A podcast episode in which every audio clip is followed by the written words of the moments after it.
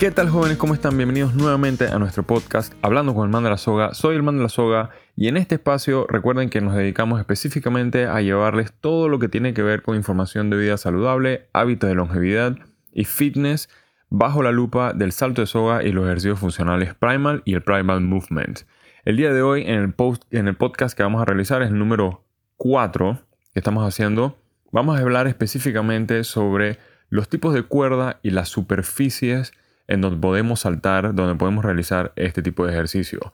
Ahora, ¿por qué vamos a hablar hoy del tipo de cuerda y de la superficie? Ya hemos hablado antes en los podcasts anteriores sobre cómo saltar a la soga, eh, beneficios de la soga, por qué saltar a la soga y cuál es, eh, cómo medir la soga, ese tipo de cosas, ¿no? Ahora es muy importante que también sepamos qué tipos de sogas existen, quiénes utilizan esas sogas, por qué las utilizan eh, y obviamente entonces la superficie en donde vamos a saltar, porque claramente tenemos que hacerlo en algún lugar. Quiero primero em, mencionar que eh, mucha gente salta soga en su casa, al aire libre. Una de las versatilidades que tiene el salto de soga es que es súper portátil. Yo me puedo llevar mi soga, de hecho tenemos eh, muchos clientes que tenemos muchos jumpers que llegan al gimnasio y se van de viaje, regresan y tienen que estar viajando constantemente. Entonces tienen la ventaja de que se pueden llevar eh, su soga para poder saltar lo que han aprendido y obviamente practicar en, donde estén. Eh, puede ser un gimnasio, puede ser eh, al aire libre, eso no, no hay problema. Sin embargo, hay que saber cuáles son las mejores superficies para hacerlo y qué tipos de soga hay. Entonces, vamos a hablar el día de hoy de diferentes puntos. El primero de ellos va a ser cuáles son los tipos de soga. Hay distintos tipos de soga Específicamente vamos a hablar sobre los tres más conocidos, em, los tres que más se utilizan. El primero de ellos es el clásico, el de PVC, el de la licra, el que todo el mundo conoce, el que todo el mundo ve en Everlast, el que todo el mundo ve en Deportes Jimmy, el que todo el mundo compra en cualquier tienda de deporte. Es una, es una cuerda de licra, de PVC, eh, semi elástica, porque tiene cierta elasticidad, pero no es tanta elasticidad, pero tiene cierta elasticidad. Y viene con un mango relativamente normal. Eh, bueno, ahora que acabo de mencionar el mango, eh, vamos a también hablar un poquito sobre algunos de los tipos de mangos que hay y por qué se utilizan. Entonces, eh, esa es la primera cuerda, una cuerda de licra, de PVC, que normalmente no cuesta mucho, cuesta, entre 3 a 4 dólares aquí en Panamá y mucha gente la utiliza porque es súper versátil y, y la verdad es que no, no tiene nada de malo. Nosotros lo utilizamos en el gimnasio como eh, las cuerdas para la gente que llega por primera vez. Después tenemos los tipos de cuerdas eh, de metal. Los tipos de cuerdas de metal es donde la cuerda interna es una cuerda de metal que puede ser acero inoxidable. Eh, normalmente son acero inoxidable y tienen un recubrimiento de PVC. El recubrimiento de PVC es para darle un poco más de vida, pero también para que no te golpees tan duro. Estas cuerdas tienen ciertas ventajas. Hay algunas marcas como RX Gear eh, y Gear y Crossrope, que es una de las cuerdas que más nosotros usamos en el gimnasio, son cuerdas que están eh, diseñadas para aumentar de peso. O sea, la misma, el mismo metal tiene un aumento de peso y después vamos a hablar un poco más adelante sobre esas diferencias y, qué, se puede hacer con una cuerda de peso. Y después tenemos las beadeds. Las cuerdas beaded son las cuerdas que ya hemos hablado antes en nuestro canal de, de Instagram donde la cuerda es una cuerda de nylon y tiene recubrimientos, pequeños recubrimientos, pequeños bits, que son como cuentas. Son como unos cilindros, unos cilindros alargados que van de diferentes tamaños y todo lo demás. Entonces, eh, adicional a esos tres tipos de cuerdas que son los normales, tenemos mangos. Entonces hay cuatro mangos también eh, generales que se utilizan. Por ejemplo, el, el, más clásico de todos, el más normal, el que todo el mundo ha agarrado alguna vez en su vida, es el medium o el mediano. Ese es el más utilizado, aproximadamente unos 10 a 11 centímetros eh, de largo. Después tenemos el short eh, handle, que es el, corto, es el que usan normalmente los boxeadores y no supera el tamaño de mi palma de la mano. O sea, la cuerda no, el mango no pasa de la, parte de la mano. Después tenemos los long handle, que son los largos, son mucho más largos, esos miden hasta 9 pulgadas, hasta 8 pulgadas. Y tenemos después los flexi. Los flexi handles son mangos que son eh, un poquito flexibles, no son tan rígidos como todos los demás que acabo de mencionar, porque el PVC es un poquito más, eh, más eh, tiene más elasticidad. Entonces, bueno, esos son los mangos y esos son los tipos de cuerdas. Ahora, ¿qué diferencias entre ellas y quiénes lo usan? Bueno, todo el mundo puede usar cualquiera de esas cuerdas que estamos hablando. Normalmente, por ejemplo, las short, las cortas las usan los boxeadores porque no usan muchos trucos, no hacen muchos trucos, o hacen siempre boxer skip, ese tipo de cosas. Y es más que nada para mantener, para ellos calentar. Después tenemos los long handles y los flexi handles que los utilizan los profesionales porque necesitamos hacer diferentes tipos de trucos donde hay que poner las manos detrás del, cuerpo, hay que, hay que meter las manos debajo del cuerpo, hay que e, estirar un poquito más el tamaño de la cuerda para poder realizar diferentes tipos de, de, de, trucos en el aire. Entonces, esos dos tipos de cuerdas son utilizadas por los profesionales y los... Em, perdón, esos dos tipos de handles y el, short, el medium handle es el que el, la gente más usa. Es el más común entre los amateurs y entre los entusiastas y la gente que salta de manera casual. ¿Qué diferencias hay entre las cuerdas? Como lo mencioné antes, las cuerdas de metal tienen peso. Eso nos ayuda muchísimo porque las cuerdas que tienen peso trabajan mucho más los músculos, trabajan mucho más el cuerpo. A diferencia de una cuerda de PVC, por ejemplo, de licra, que no pesa tanto, Ventajas sobre una y la otra es que, por ejemplo, la cuerda de licra te permite ir más rápido que una cuerda de metal porque obviamente tiene menos peso. Yo no mencioné aquí el cuarto tipo de cuerda que son las speed ropes. Las speed ropes son las cuerdas que se utilizan mucho para CrossFit. Pero nosotros normalmente no usamos ese tipo de cuerda. Muy poca gente usa ese tipo de cuerda porque solamente están diseñadas para double unders, triple unders y quads. Eh, sin ningún tipo de truco. Entonces esas cuerdas nosotros normalmente no las usamos pero son cuerdas igual de metal. Son cuerdas speed de metal donde el metal es súper delgadito. Después tenemos al final las cuerdas beaded. Las cuerdas beaded son cuerdas, como ya expliqué, que son de nylon y tienen los beads, las cuentas. Y la ventaja que tiene esa cuerda es que, por ejemplo, se puede personalizar. Se puede personalizar por color, se le pueden cambiar los mangos, se le pueden cambiar las cuentas. Nosotros en el gimnasio vendemos las beaded eh, y ustedes pueden pedir, por ejemplo, hasta seis colores diferentes en la cuerda. Eh, se puede también, en las beaded, al igual que todas las demás, se pueden personalizar en tamaño y la cuerda queda para ustedes. ¿Cuál es la mejor cuerda para un jumper? Si nosotros somos principiantes, yo siempre recomiendo comenzar saltando con las cuerdas en nuestro gimnasio de Licra. Y más adelante, la, la, opción, digamos, más...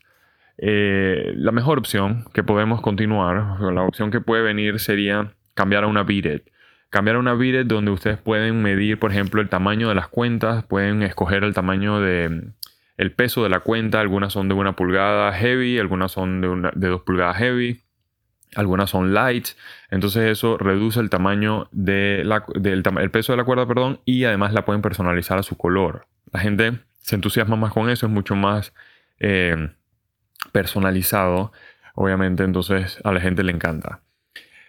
De aquí, estos son los tipos de cuerdas. De aquí vamos a pasar a los tipos de superficies. Ahora, como les mencioné al principio, la versatilidad que tiene el salto de soga es que uno lo puede hacer en diferentes áreas, diferentes lugares. Es cierto que podemos saltar solo en nuestra casa, es cierto que podemos saltar en el, en el, parque, es cierto que podemos saltar en el medio de una roca en el mar, porque he visto gente que va a hacer el video super cool y todo lo demás saltan en el medio de una roca en el mar pero hay que, hay que, hay que comprender, hay que, hay que aceptar de que, por ejemplo, no me voy a poner una rutina en el medio de una roca en el mar.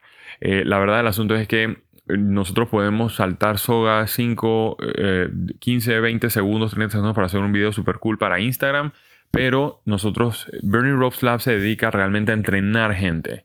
A entrenar gente en el salto de soga y los y los ejercicios primal y requieren de un lugar eh, sano y, idóneo para poder hacer, e idóneo para poder hacer el, salto. Entonces, tipos de superficies. Vamos a hablar de cuatro tipos de superficies, sus ventajas y sus desventajas y cómo manejarlos cuando saltamos soga. La primera superficie es la madera, la madera o el parqué. Recuerden que cuando la gente arma la madera, por la forma en la construcción de la madera, ella, ella tiene cierta eh, nobleza y obviamente cuando uno salta, pues eh, ella soporta cierto impacto. Esa es la primera de las superficies. ¿Cuál es la ventaja? La que acabo de mencionar. Tiene, cierto, tiene cierta nobleza y resiste cierto impacto. Desventajas. Normalmente son superficies que son pulidas, lisas y cuando uno suda mucho te puedes resbalar porque obviamente la zapatilla no tiene fricción. Segunda superficie es el concreto. Esta no es una opción para nosotros. Nosotros no sugerimos saltar sobre concreto. ¿Por qué? Porque el concreto no tiene nobleza, no tiene ningún tipo de, de, comprensión hacia nuestras piernas y nuestro cuerpo. Y realmente si saltamos sobre concreto eh, vamos a sufrir bastante. Las piernas, las rodillas, los tobillos, eh, los, mismos, los, mismos hombros, todo va, se va a sentir mucho más golpeado y mucho más duro, así que no es una opción para nosotros. Las, el, entonces, ¿qué pasa? Que después viene la tercera superficie que es saltar sobre concreto con un mat. Hay mucha gente que, de hecho, hay empresas, hay, jumpers que venden mats para que la gente salte donde quiera saltar, porque hay mucho concreto en el mundo, pero saltan sobre mats. Ventajas, reduce un poquito el tema eh, del peso, eh, perdón, del, apoyo, del mismo rebote. Desventajas, a veces los mats se mueven, porque uno no se puede mover mucho sobre esa superficie, los mats se van, moviendo. Entonces eso nos, queda, nos deja con el último tipo de piso. El último tipo de piso es un piso de gimnasio, un piso de caucho o de corcho.